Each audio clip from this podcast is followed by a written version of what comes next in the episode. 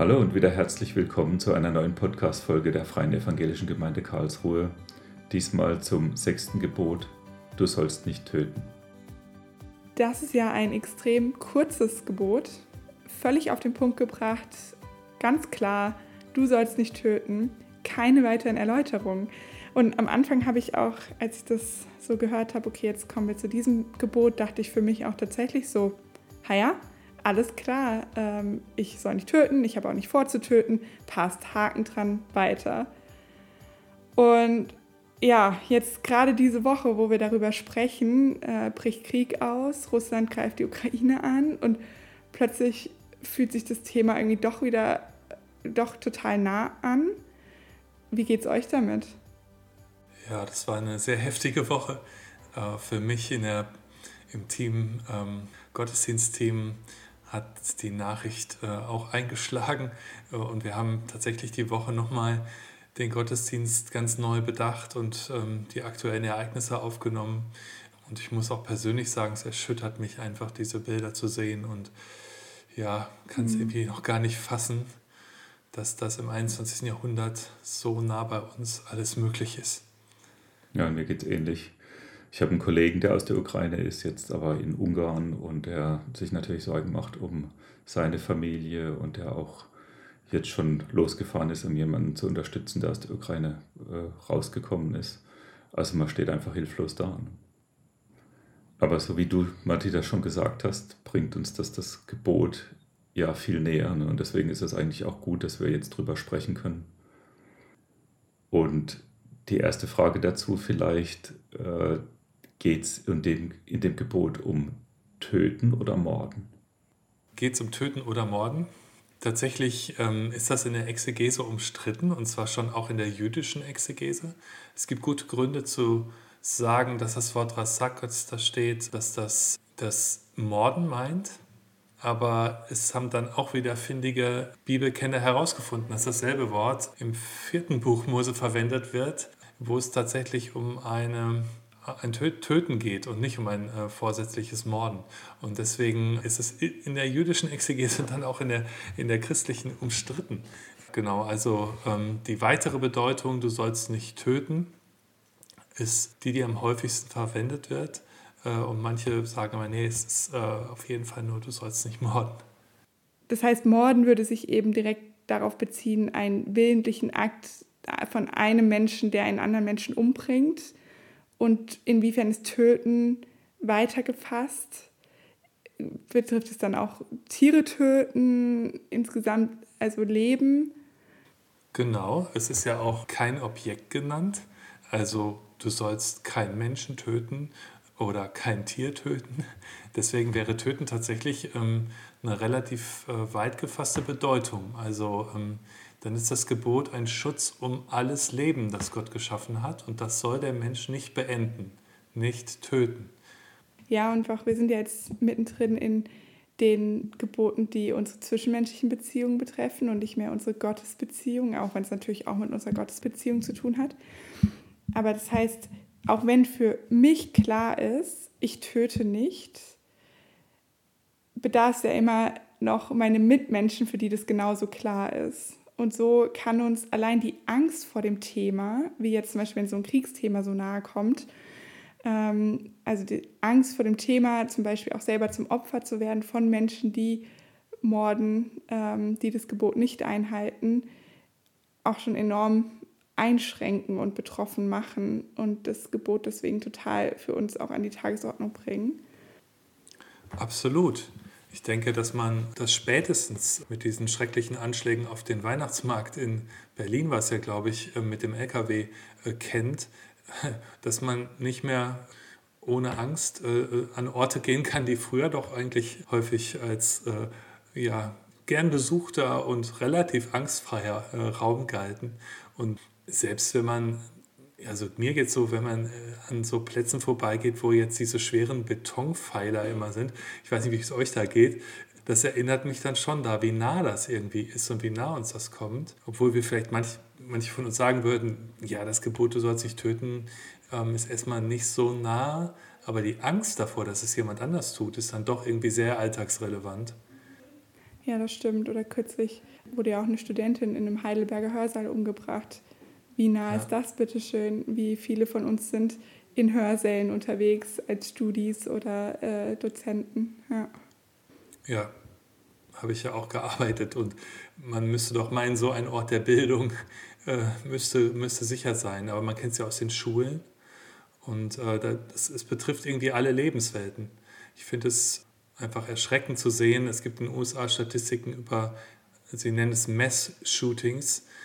Die sind einfach so unfassbar zahlreich. Das hat mich richtig geschockt, so dass Kinder tatsächlich schon trainiert werden müssen, wie sie sich in solchen Situationen verhalten, was ja einigermaßen fürchterlich ist, dass das Kind dann lernt, irgendwie in der, in der Toilettenkabine auf die Toilette zu steigen, damit man nicht sehen kann, dass die äh, Kabine besetzt ist. Also es, es kommt leider bis in alltägliche Räume sehr nah und ähm, spätestens die Angst betrifft dann doch viele. Ja, total. Also die Beschäftigung mit dem Thema die schürt ja die Angst auch ein Stück weit. Ich meine, die will eigentlich präventiv vorsorgen, dass die Kinder zum Beispiel wissen, was sie dann machen können. Aber das, das pflanzt natürlich ein Gefühl von äh, Unsicherheit und Bedrohung. Ja, und die Diskussion, die dann in den USA ja immer geführt wird, ist, sollte man sich mehr bewaffnen oder weniger? Viele gehen ja gerade, um sich selbst zu schützen, dann in, in die Bewaffnung und sind bereit, andere zu töten. Und du hast ja auch Bonhoeffer in der Predigt erwähnt als Beispiel. Ne? Kannst du da nochmal ein paar Worte dazu sagen? Ja, bei Bonhoeffer geht es ja auch um die Frage, ob ähm, dieses Gebot nicht eben auch so verstanden werden muss, äh, du sollst das Töten verhindern. Und dann eben, er bezieht das ja vor allen Dingen auf ähm, seine Mitwirkung im Widerstand, die auch das Attentat auf Hitler geplant hat. Äh, ist ja auch durchaus durchgeführt worden, nur nicht erfolgreich gewesen. Man hat es doch theologisch reflektiert und sagt schon, im Prinzip wird man schuldig auch an diesem Gebot. Man hat ja vor zu töten. Andererseits will man mehr Töten verhindern. Ähm, es wäre also theologisch gesprochen, wäre es eine, eine Schuld, die ein Mensch auf sich nimmt, der sich an so einer Widerstandstat beteiligt, um größere Schuld zu verhindern. Und er hat es als Schuldübernahme beschrieben, also die Bereitschaft tatsächlich sich nicht rauszuhalten, sondern sich einzumischen. Wenn man jetzt natürlich über das komplizierte Thema dann ähm, die Auflagen zum Waffenerwerb in den USA spricht, also die geringen Auflagen, ist die Frage, kann man denn dadurch tatsächlich mehr Töten verhindern? Oder geschieht wieder genau dadurch, dass die Waffen so verkauft werden, das Umgekehrte, nämlich man, man hat nachher noch mehr Todesfälle. Man hört ja von schlimmen Unfällen, wo kleine Kinder Pistolen finden und ihre Eltern erschießen, ähm, weil sie natürlich nicht damit umgehen können. Also aus der Ferne habe ich den Eindruck, das sind nicht mal Einzelfälle. Vielleicht einen Schritt zurück, jetzt mal weg von den Waffen, aber sollte das Gebot dann nur heißen, du sollst nicht töten oder du solltest auch nicht zulassen, wenn getötet wird? Oder steckt das da mit drin in diesem Gebot? Also ich lese es tatsächlich so, äh, weil ich unseren Gott als denjenigen sehe, der das Leben geschenkt hat und auch der Einzige ist, der es nehmen darf und hier einen Schutzraum um das Leben aufrichtet, der natürlich in erster Linie bedeutet, dass ich nicht selber töten soll, aber wenn Gott doch diesen Schutzraum um das Leben aufrichtet, dann meine ich, ruft mich das auch in die Verantwortung, zu handeln, wenn ich etwas verhindern kann. Was ja auch noch vielleicht von polizeidienstlichen Maßnahmen bekannt ist, wo, wo es um Entführungssituationen geht oder Bedrohungssituationen, wo es tatsächlich darum geht, jemanden äh, kampfunfähig zu machen zumindest. Und ich meine, man könnte das sechste Gebot tatsächlich auch hier anführen und sagen, es, ist, ähm, es wird versucht zu verhindern, dass noch mehr getötet wird. Mhm. Und das ist ja auch eine Diskussion, die gerade in Richtung Ukraine geführt wird. Soll man auch Waffen mit ins Land geben oder nicht? Genau, was glaube ich, wenn ich es richtig verstehe, nicht nur eine theologische Frage ist, sondern ja vor, vor allen Dingen erstmal eine, eine rechtliche und auch eine politische, wo ich auch denke, das ist nicht leicht zu beantworten. Haben die Frage ja deshalb auch mal mit aufgenommen, äh, einfach weil wir denken in den Gottesdienst, weil wir denken, dass es einfach viele beschäftigt. Ähm, die Frage wird ja auch öffentlich diskutiert. Und ich finde, wenn wir jetzt über die Gebote sprechen, sollten wir es so tun, dass wir bewusst äh, sie auch auf das beziehen, was uns jeden Tag beschäftigt. Und also auch die Frage diskutieren, ist das sechste Gebot, schließt es Waffenlieferungen aus? Ja, bei dem Thema der Waffenlieferung geht es jetzt darum, inwiefern ist es legitim einzugreifen, um vielleicht eben schlimmere Tötungen auch zu verhindern ähm, und da auch als eigentlich Unbeteiligte zu unterstützen. Vielleicht es ist eine Frage, die, die können wir natürlich nicht beantworten, ähm, aber vielleicht schwenken wir mal nochmal um zu, wo uns diese Frage auch in unserem Alltag beschäftigt oder begegnet. Ähm, die Frage von, wo beobachten wir Situationen, in denen es eigentlich dran ist, auch einzugreifen? Ja, ich ähm, habe manchmal Angst, dass wenn ich Zug fahre, dass ich in eine Situation komme, von der ja man manchmal hört, dass man dann also entweder am Bahnhof oder vielleicht sogar im Abtei irgendwie ein Geschehen beobachtet, wo man einen ganz kleinen Eindruck hat, also hier kann ich nicht einfach sitzen äh, und nicht äh, eingreifen. Und ähm, gleichzeitig hört man eben auch, dass ähm, ähm, Zivilcourage dann häufig einen hohen Preis hat, dass man sich selber gefährdet und die Polizei empfiehlt, dann nur den Notruf zu wählen. Ähm, aber ich, ich finde das so erschreckend zu hören, dass manchmal niemand eingreift und ähm, dann tatsächlich äh, Menschen nicht nur beleidigt, sondern auch verletzt werden. Ähm, Gewalt gegen Frauen. Und ich finde das schon wieder relativ nah an unserem Alltag, äh, selbst wenn wir vielleicht noch nicht in so einer Situation waren, weil sie ständig eintreten könnte. Ich weiß nicht, wie es euch mhm. geht, wenn ihr so an öffentlichen Orten seid. Ja, das stimmt. Man hofft irgendwie so, man möchte sich nicht in so einer Situation wiederfinden. Genau. Und ich wüsste auch ehrlich gesagt nicht, ob ich auch mutig genug bin ähm, und wie ich reagieren würde. Aber ja, ständig passieren Dinge um uns herum, von denen wir in den auch lokalen Nachrichten lesen. Und es war halt Zufall, dass wir gerade nicht da waren. Genau. Und es ist sicherlich wichtig, nicht ähm, daneben zu stehen und wegzuschauen, wenn anderen Leuten wirklich Leid zugefügt wird und da eine gewisse Zivilcourage zu zeigen. Wir haben ja jetzt auch gerade ganz aktuell ähm, auch wieder in den Medien der Fall, dass ähm, die drei Kollegen der Polizisten, die George Floyd äh, getötet haben, wurden ja jetzt tatsächlich auch schuldig gesprochen, einfach dass sie nicht eingegriffen haben. Genau, weil sie nicht eingegriffen haben. Und ähm, ja, was geht einem in so einer Situation durch den Kopf? Ähm, ist, da nicht, ist da nicht ein Kampf schon spürbar gewesen ums Leben von dem, der dann gestorben ist? Haben die das nicht irgendwie gemerkt? Und gleichzeitig denke ich, hätte ich, die, hätte ich den Mut gehabt und ist vielleicht dann so eine Solidarität in der Gruppe der Polizisten. Also man spekuliert jetzt hier irgendwie, aber irgendwo äh, auch auf der Basis, dass man einfach selber vielleicht sehr dankbar ist, nicht selber in so einer Situation gewesen zu sein.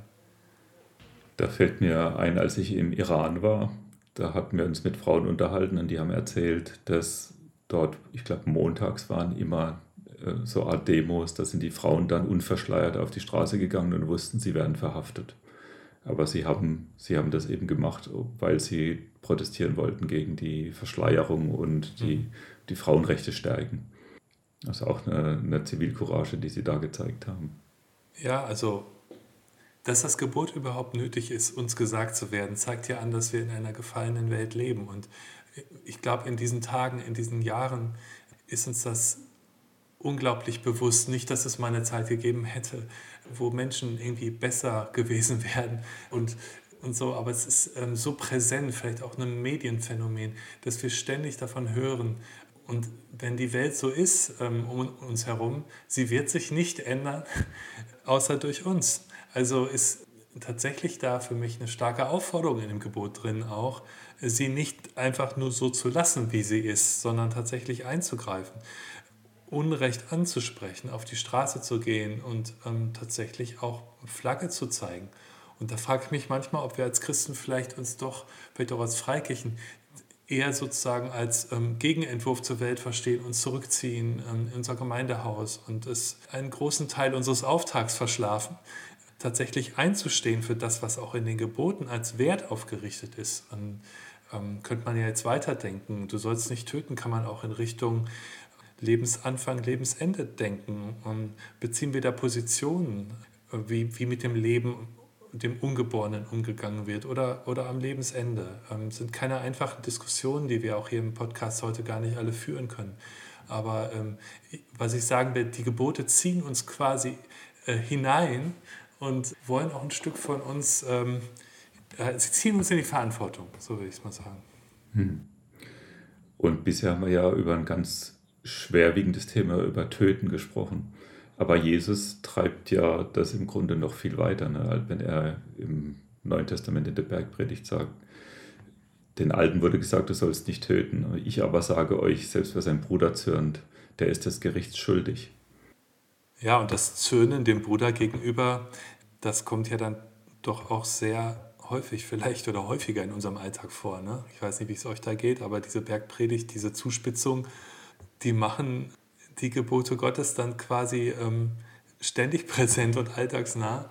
Und ähm, ja, da weitet Jesus und spitzt nochmal zu, da weitet er das Gebot auf aus Situationen, wo wir sagen, boah, tatsächlich, wo fängt denn das Töten eigentlich bei uns an? Ja, genau.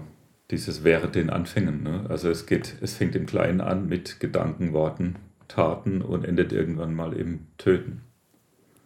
Krass, ich merke richtig, wie viel in diesem kurzen Gebot drinsteckt und dass sich meine Annahme von Beginn von wegen, ja, ist doch alles klar, ist für mich doch längst abgehakt, längst nicht bewahrheitet, sondern wirklich viel Stoff zum Nachdenken drin ist und äh, zum sich immer wieder fragen, inwiefern man hier auch äh, in Gottes Sinne unterwegs ist und das Gebot erfüllt. Wir fragen uns ja jede Woche auch, wo die Freiheit in dem Gebot steckt. Vielleicht können wir das nochmal so abschließend zusammentragen. Bei allem sehr herausfordernd, was drin steckt, auch schwerem. Wo ist da die Freiheit, die Verheißung, die Gott uns damit auch gibt?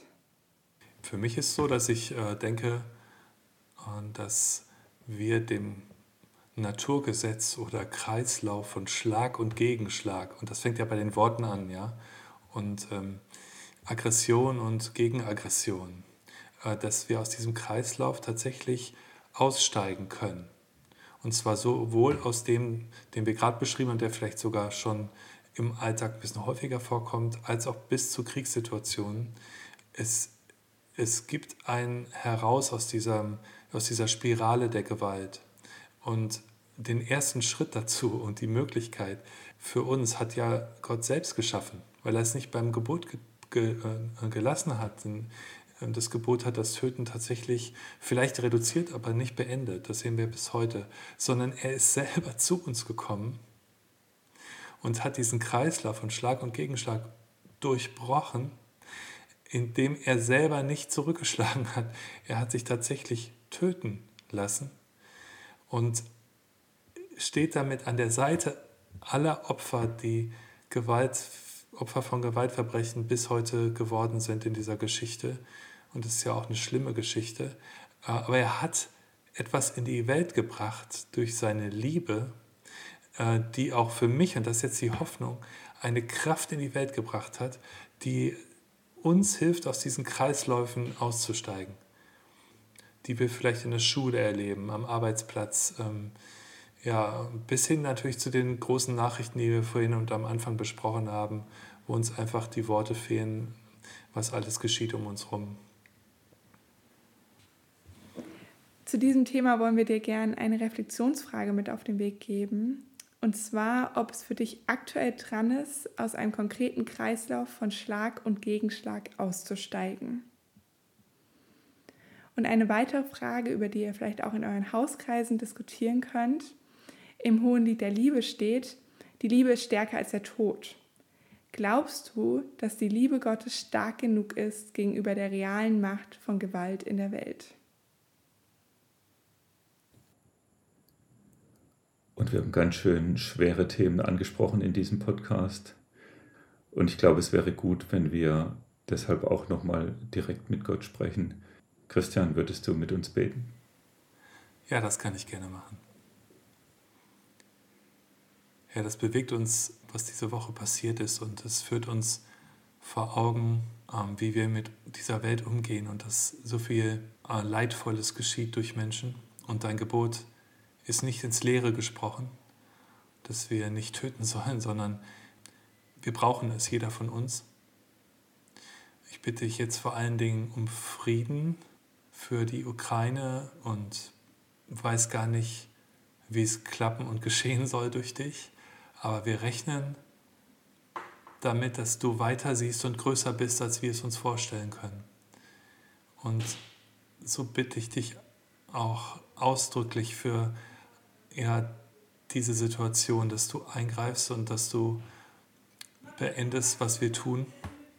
Und bitte dich auch für uns, dass wir in unserem Alltag ähm, immer wieder auf deine Liebe schauen und auch wenn es für uns nahezu unmöglich scheint, in unseren Konflikten aus diesem Wechselspiel von Schlag und Gegenschlag, ähm, Wort und Gegenwort und den Verletzungen auszusteigen. Und du kennst auch da die Not, die viele von uns ähm, in Beziehungen erleben. Und ähm, auch da rechne ich mit der Kraft deines Geistes, dass du jedem von uns ähm, Kraft gibst, auszusteigen. Amen. Amen. Amen.